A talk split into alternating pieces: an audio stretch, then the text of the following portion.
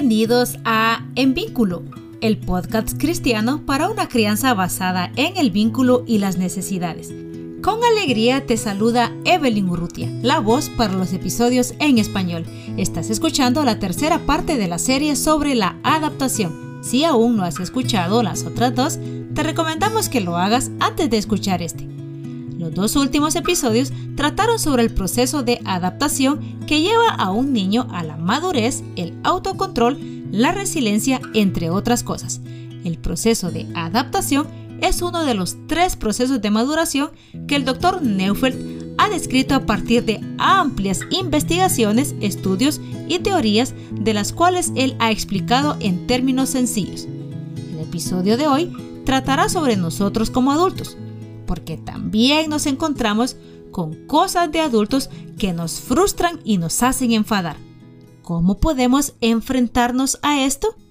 Hoy elegimos tres áreas en las que la adaptación es curativa para nosotros como adultos. Queremos aprender que cuando nos sentimos frustrados, con dolor o rabia, podemos hacer las paces con nuestras emociones y finalmente dejar que se conviertan en algo nuevo. También hablaremos del perdón a nuestros hijos, a nosotros mismos y a nuestros padres. El doctor Neufeld dice que la adaptación es el camino del cambio. Cerramos algo con lágrimas y empezamos un nuevo camino. No es un proceso cognitivo, sino emocional. Creemos que el perdón implica este mismo proceso, porque el perdón implica dolor, lágrimas y un nuevo comienzo. Veamos primero qué es realmente el perdón. En psicología se explica así. El perdón es la renuncia a la culpa por parte de una persona que se siente víctima. Es una frase complicada. ¿Una víctima renuncia a la culpa? Así que el perdón consiste en dejar de culpar a la otra persona. Cuidado, no es lo mismo que perdonar y olvidar. Simplemente ya no permitimos que aquello nos afecte. También se dice que el perdón es una estrategia con la que una persona en posición de víctima puede hacer frente a las consecuencias estresantes de una herida interior. Este proceso de perdón tiene que ver con nosotros. La terapeuta de traumas, Gunda Frey, lo explica así. El perdón no consiste en olvidar. El perdón consiste en desahogarme. Cuando tienes una actitud exigente, no cambias nada de la situación.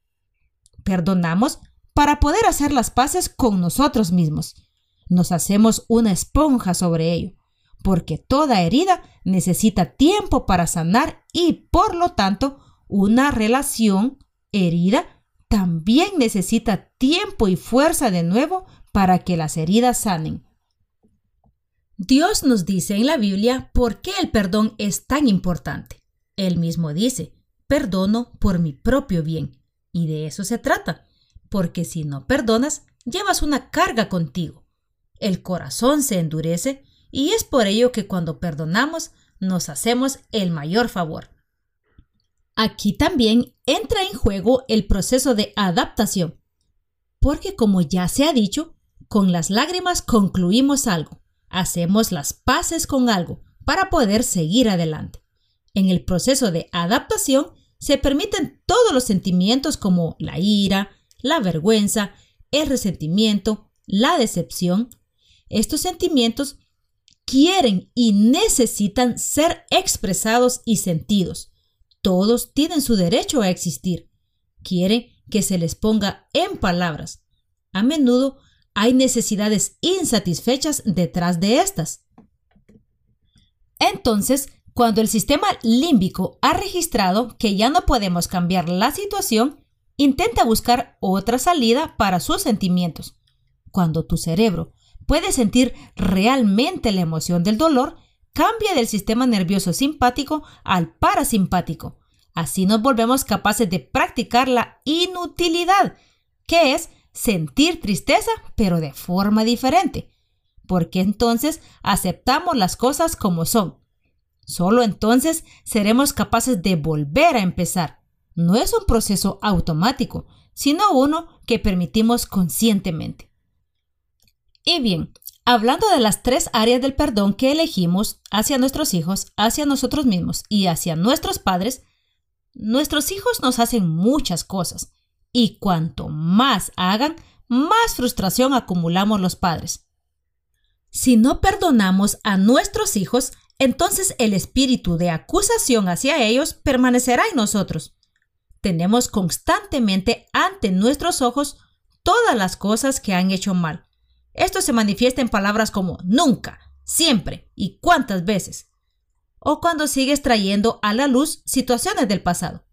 Escúchate y averigua qué es lo que todavía te frustra después de mucho tiempo, donde todavía tienes ira y un espíritu de acusación. Fíjate bien en lo que te ha molestado de la situación. ¿Qué te hubiera gustado? ¿Qué necesidades hay detrás? ¿Qué creencias, quizá negativas? ¿Qué se ha activado en tu hijo o qué ha activado él en ti? Tal vez tu hijo no te ayudó como tú hubieras querido. Parecía que solo giraba en torno a sí mismo y se activaba su sistema de creencias negativas, no soy importante. Si miras más de cerca y das espacio a estas preguntas, entonces puedes dejar conscientemente la acusación contra tus hijos. Puedes dar espacio a tu propio dolor y encontrar el camino hacia tus lágrimas y frustración, para que esta y el enfado no resuenen inconscientemente en tus interacciones cotidianas con tus hijos y te pongan inmediatamente en alerta en cuanto se produzca una situación similar. Por supuesto, al mismo tiempo, enseñamos a nuestros hijos a lidiar con su mal comportamiento. Tal vez haya que acordar nuevas normas sobre el uso del celular para que tu hijo aprenda a manejarlo correctamente. Pero esta norma no debe de instalarse desde un espíritu de acusación hacia tu hijo. Más bien, debe considerarse como un apoyo hacia su autocontrol, porque el espíritu de acusación no es un buen consejero. Espero entonces podamos comprender que en nuestra interacción diaria debemos conceder el perdón a nuestros hijos. Del mismo modo, podemos y debemos perdonarnos a nosotros mismos, porque como padres no somos perfectos. A veces nos gustaría serlo por el bien de nuestros hijos, pero somos humanos. Abandonar el espíritu de acusación contra nosotros mismos es a menudo muy difícil y sin embargo es esencial para nuestras acciones diarias.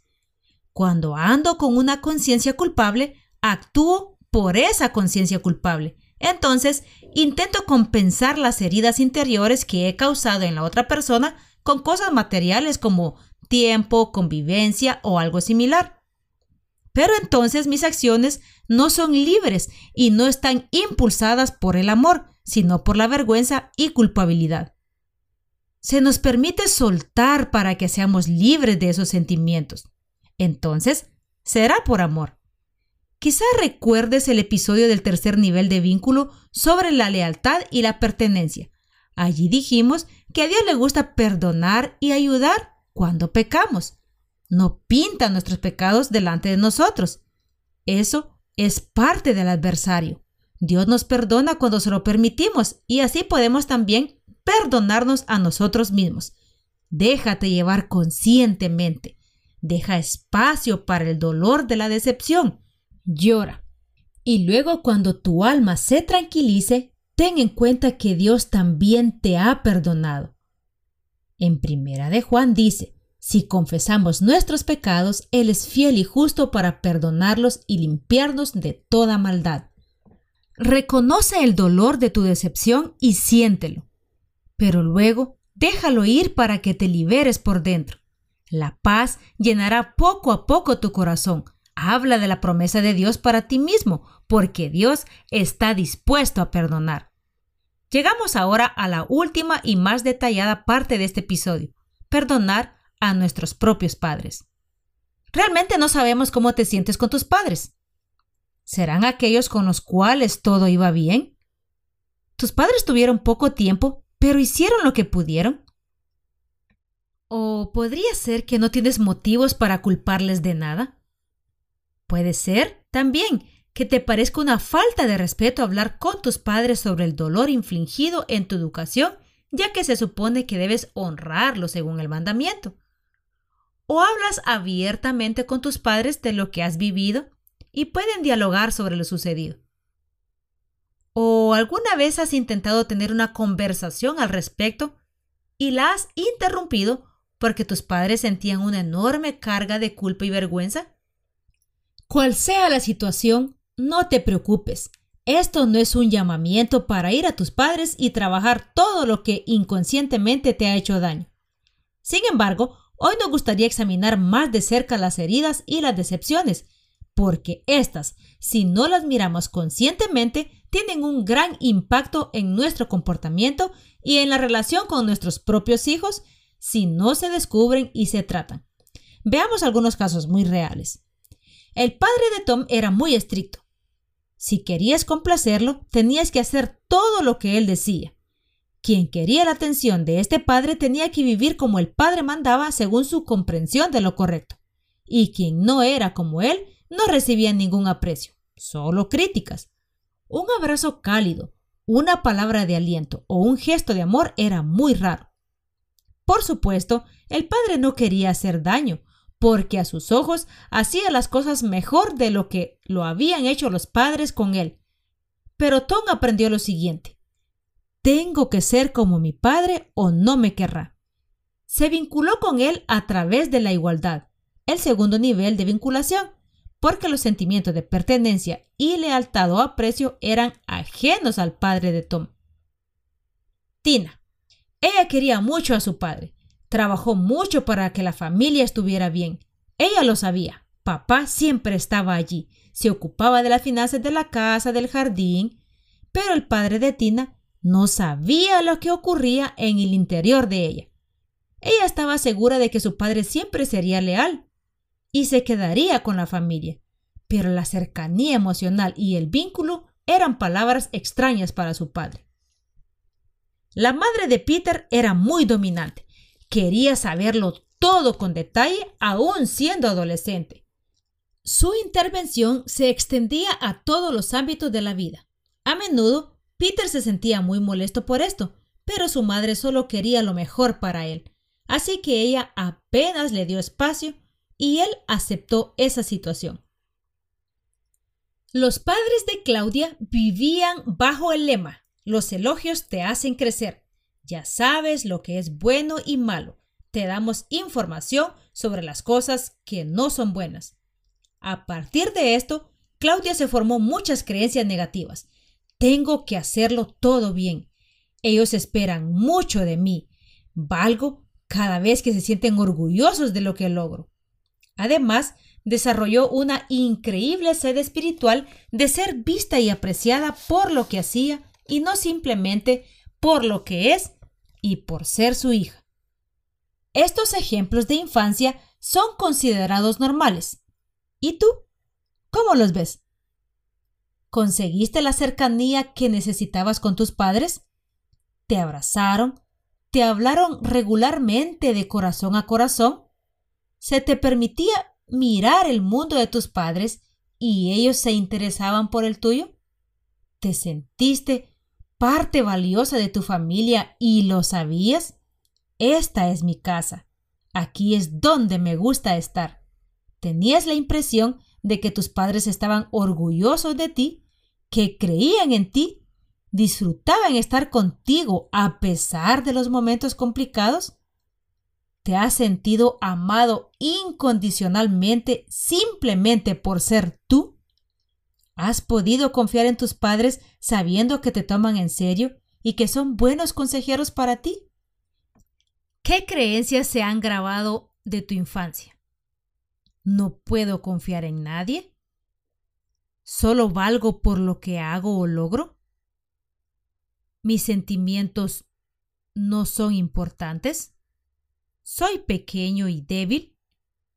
Por desgracia, muchos niños y adultos actuales no consiguieron lo que sus corazones siempre anhelaron. No han entrado en el sexto nivel de vínculo de profunda intimidad en la relación con sus padres.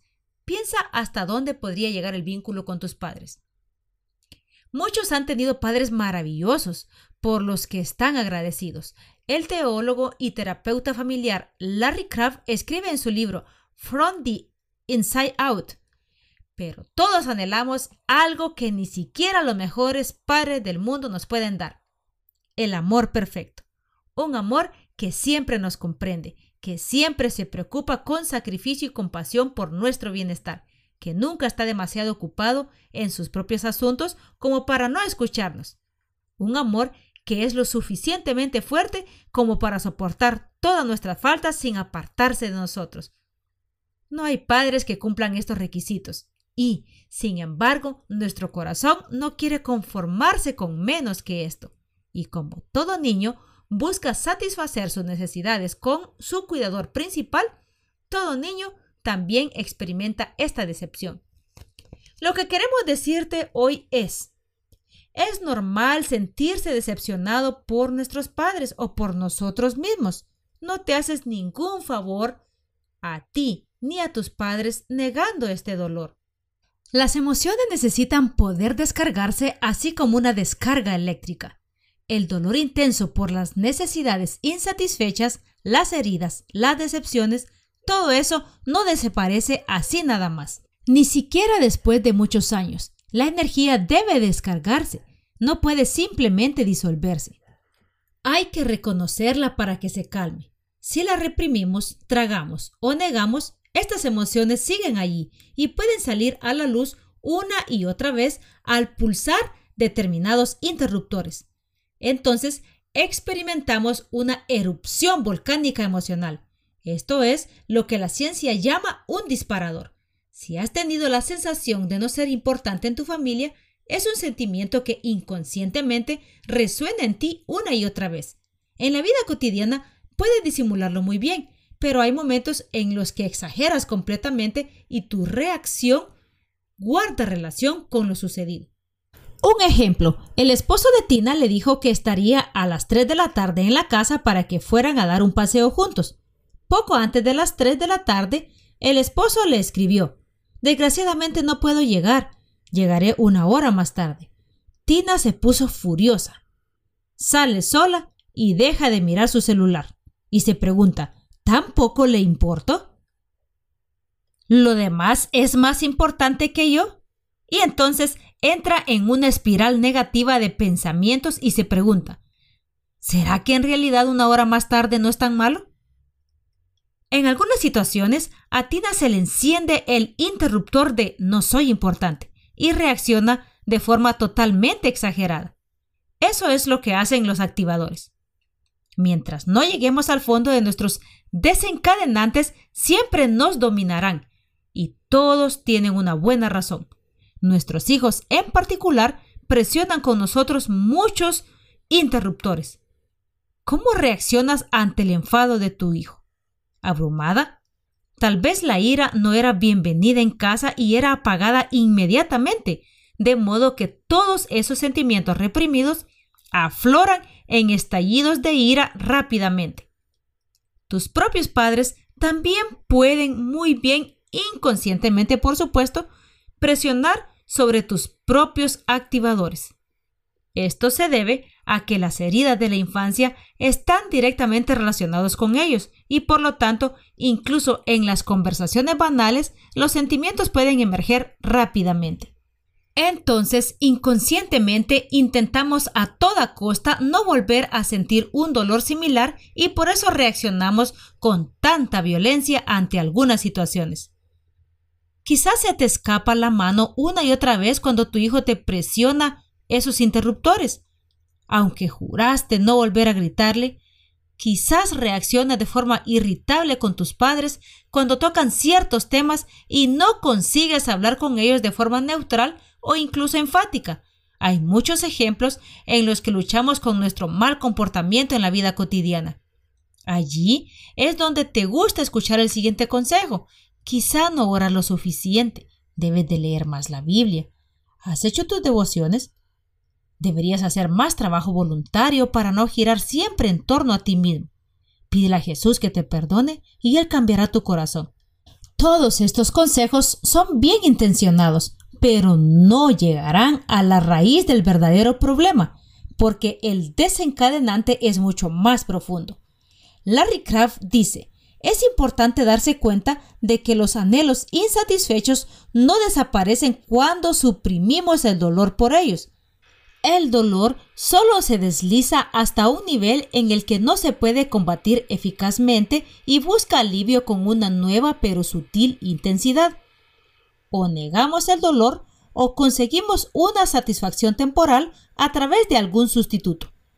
Dado que las experiencias de tu infancia te moldean y te controlan inconscientemente, es de mucho beneficio que las mires con atención. ¿Qué te has perdido? ¿Dónde necesitas a alguien? ¿Dónde se necesita comprensión o lealtad? A menudo estas cosas se barren bajo la alfombra porque no hay nada que hacer al respecto. Solo cuando se mira de cerca la necesidad, se puede dar a los sentimientos el espacio para descargarse, que te permitan sentir dolor, dicho de otra forma, llamar a las cosas por su nombre. Larry Crabb continúa escribiendo, solo la parte de nuestro ser que anhela ser amada y registra cada decepción es capaz de amar a los demás y a Dios más plenamente. Si ignoramos las decepciones, y no queremos reconocerlas, perdemos la conexión con la parte más vital de nosotros mismos. La protección contra el dolor significa la limitación de la capacidad de amar. No nos hacemos ningún bien si cerramos los ojos ante lo que no nos ha ido bien. A veces vemos directamente la envidia de los niños. Cuando están profundamente heridos y decepcionados y frustrados, a veces lloran o se enfurecen durante mucho tiempo, pero finalmente corren a nuestros brazos y lloran su tristeza. Luego manejan esa situación. Ya no les importa, han aceptado la situación como es. Entonces tienen la capacidad de hablarnos de lo que sucedió sin volver a sentirse decepcionados. Se han adaptado. Esto es exactamente lo que necesitamos en nuestras vidas en muchos lugares. También con nuestros padres se nos permite ver lo que nos salió mal, se nos permite sentir el dolor, la decepción, y entonces, cuando la herida supurante se ha abierto, sale la materia, hay dolor, se llora, y en ese momento el cerebro es capaz de adaptarse. Entonces puede decir conscientemente, perdón, dejo de lado mi actitud exigente y acepto que mi infancia fue diferente en algunos aspectos de lo que me hubiera gustado. Acepto que incluso ahora, en la edad adulta, mis padres no desempeñan el papel que yo hubiera deseado. También en términos de niveles de vínculo. Tal vez solo llegaste al segundo nivel con tus padres. Habrías anhelado más. Para poder crear un vínculo más profundo con ellos, hay que procesar tu dolor. De lo contrario, inconscientemente los mecanismos de protección te seguirán dirigiendo para que no tengas que volver a experimentar y sentir la decepción de la infancia.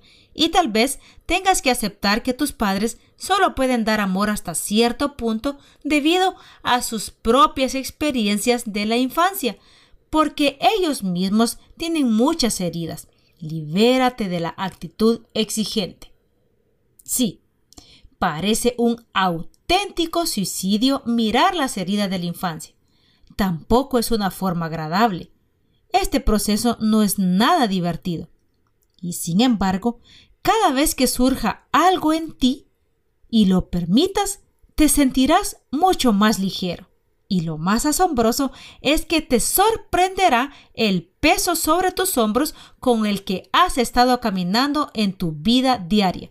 Tal vez también necesites ayuda terapéutica en caso de que tus experiencias sean demasiado intensas como para mirarlas sin apoyo profesional.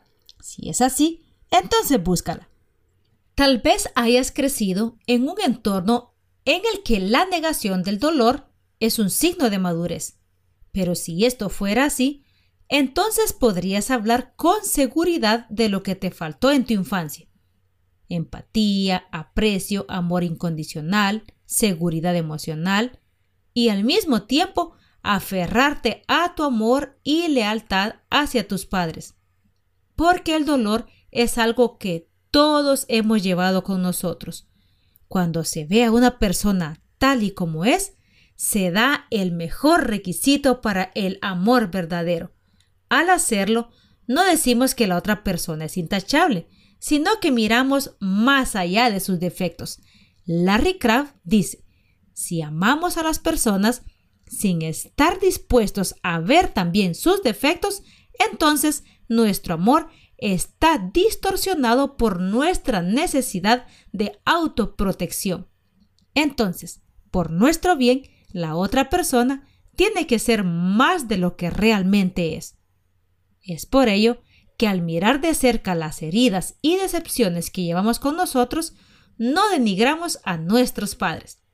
De nuevo, muy claramente, nuestra necesidad de vínculo, de ser conocidos por completo, de ser amados incondicionalmente y de ser apreciados es inmensa y ningún ser humano puede satisfacer esta necesidad en su totalidad. Las decepciones de la vida nos lo hacen ver con dolor una y otra vez, porque somos seres humanos falibles. También se nos permite cometer errores y pedir disculpas a nuestros hijos, porque así también aprenden a lidiar con la culpa. Precisamente porque nuestros padres también son falibles, se nos permite ver y aceptar esto, llamando a las cosas por su nombre. ¿Qué me ha faltado? ¿Qué me ha hecho falta que me ha dolido tan profundamente? ¿A qué creencias negativas me aferro? Y entonces, a partir de esta mirada, se puede producir la curación. Entonces puede dejar que la ira, la decepción y las lágrimas corran libremente y decidamos perdonar. Nuestro cerebro puede adaptarse y reconciliarse con nuestro pasado. Solo entonces es posible ver el verdadero cambio que se produce de adentro hacia afuera, sin ningún tipo de lucha o calambre. Y cuando un detonante te agarre de nuevo, fíjate bien qué está pasando allí. También puede ser que el dolor en tu infancia fuera demasiado fuerte y tu cerebro dijera, para, no quiero sentir más esta sensación, es demasiado intensa. Entonces, el cerebro crea mecanismos de protección y ya no puede sentir algunos sentimientos vulnerables. El doctor Neufeld llama a esto blindaje. Una armadura se pone alrededor del corazón blando. Los que han endurecido su corazón para que nada pueda llegar a él, para que sea supuestamente fuerte, por así decirlo. Pero no son fuertes, sino simplemente duros y entumecidos. La verdadera fuerza consiste en sentir el dolor y superarlo. Y para volver a ese corazón blando, tenemos que reconocer, lamentar y dejar ir. Podemos llorar por la falta de amor sin hablar mal ni culpar a nuestros padres. Ni siquiera tienes que hablar con ellos de lo que ha pasado, porque suele suponer una gran tensión para ellos y se resisten. A menudo basta con nombrar las cosas por uno mismo, discutirlas con la pareja o algo muy hermoso, hablando con Dios. Luego piensa en cómo puedes mantener una relación que sea buena para ambas partes y quizá tus padres acepten una que otra sugerencia. En la Biblia hay una historia de dos hermanos, Jacob y Esaú. Jacob traiciona a su hermano Esaú robándole la primogenitura y con ello la bendición de su padre.